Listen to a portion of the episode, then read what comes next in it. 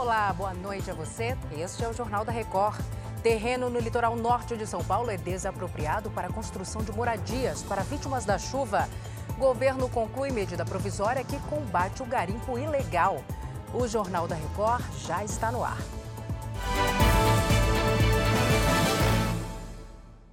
Oferecimento App Bradesco. Organize sua vida financeira com um único botão.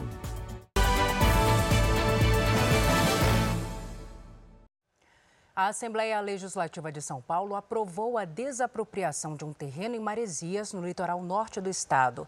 O motivo é a construção de moradias para famílias que perderam tudo nas chuvas que atingiram a região em fevereiro deste ano. A Caterina Chute tem os detalhes. Caterina, qual é a área desse terreno? Boa noite, Sal. Seu terreno tem mais de 12 mil metros quadrados e no local vão ser atendidas 186 famílias. Essas famílias vão fazer parte de um total de 704 que foram incluídas no projeto da Companhia de Desenvolvimento Social e Urbano do Estado de São Paulo. Lembrando que no feriado de carnaval deste ano, 65 pessoas morreram nos fortes temporais que atingiram o litoral norte de São Paulo. Salce. Obrigada, Caterina. A Polícia Civil do Rio de Janeiro investiga se a passista que teve o braço amputado foi vítima de negligência ou imperícia médica. O Leonardo Aque traz os detalhes deste caso. Oi, Léo.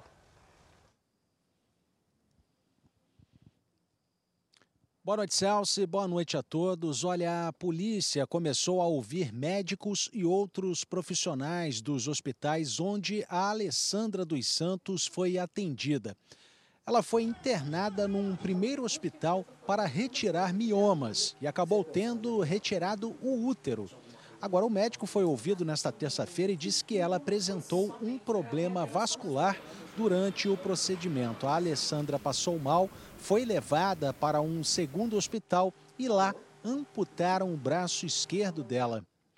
A Secretaria de Estado de Saúde do Rio informou que já abriu sindicância para apurar responsabilidades. Salce. Obrigada, Léo. A Comissão Mista de Orçamento do Congresso Nacional aprovou o projeto que autoriza reajuste linear de 9% para os servidores públicos federais a partir do pagamento de julho. Os servidores estão há seis anos sem reajuste salarial. A comissão também aprovou um crédito especial de mais de 7 bilhões de reais para que o Ministério da Saúde assuma o pagamento do piso salarial da enfermagem. A expectativa é que os dois textos sejam analisados nesta quarta-feira por deputados e senadores em sessão do Congresso Nacional. O ministro da Justiça, Flávio Dino, assinou a medida provisória que prevê regras mais rígidas para compra e venda de ouro aqui no Brasil. O Matheus Escavazini explica melhor essa medida.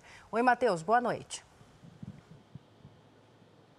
Boa noite para você, Salsi. Um dos principais pontos é a exigência de nota fiscal eletrônica para compra e venda e que a primeira venda seja feita por entidades autorizadas pelo Banco Central.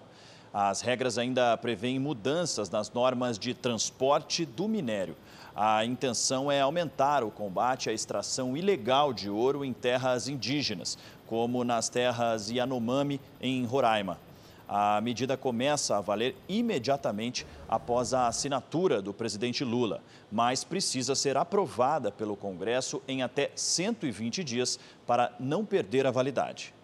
Salce. Obrigada, Matheus. E o governo ampliou a lista de setores que poderão emitir títulos de dívidas no mercado de capitais para financiar obras.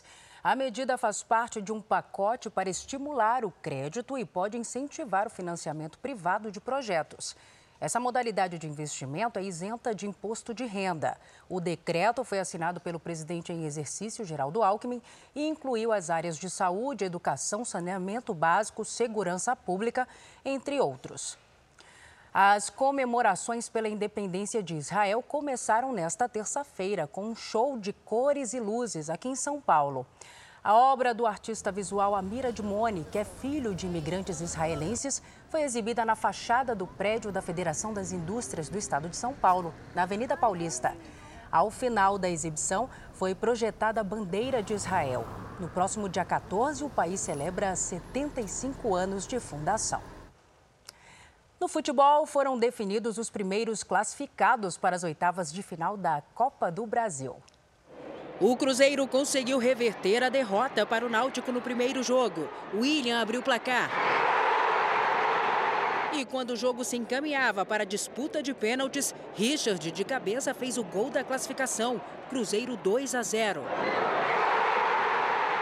No Mangueirão, em Belém, o Fluminense manteve a boa fase e venceu a sétima partida seguida. O artilheiro Cano fez o primeiro contra o Paysandu. Keno fez o segundo do tricolor. E John Kennedy fechou a conta. 3 a 0. Vitória na ida, vitória na volta e Fluminense classificado. Em Curitiba, o CRB começou com tudo e ampliou a vantagem que tinha por ter vencido o Atlético Paranaense no primeiro jogo. O Furacão foi ao ataque e virou a partida com dois gols do volante Alex Santana. Nos pênaltis, o CRB desperdiçou duas cobranças.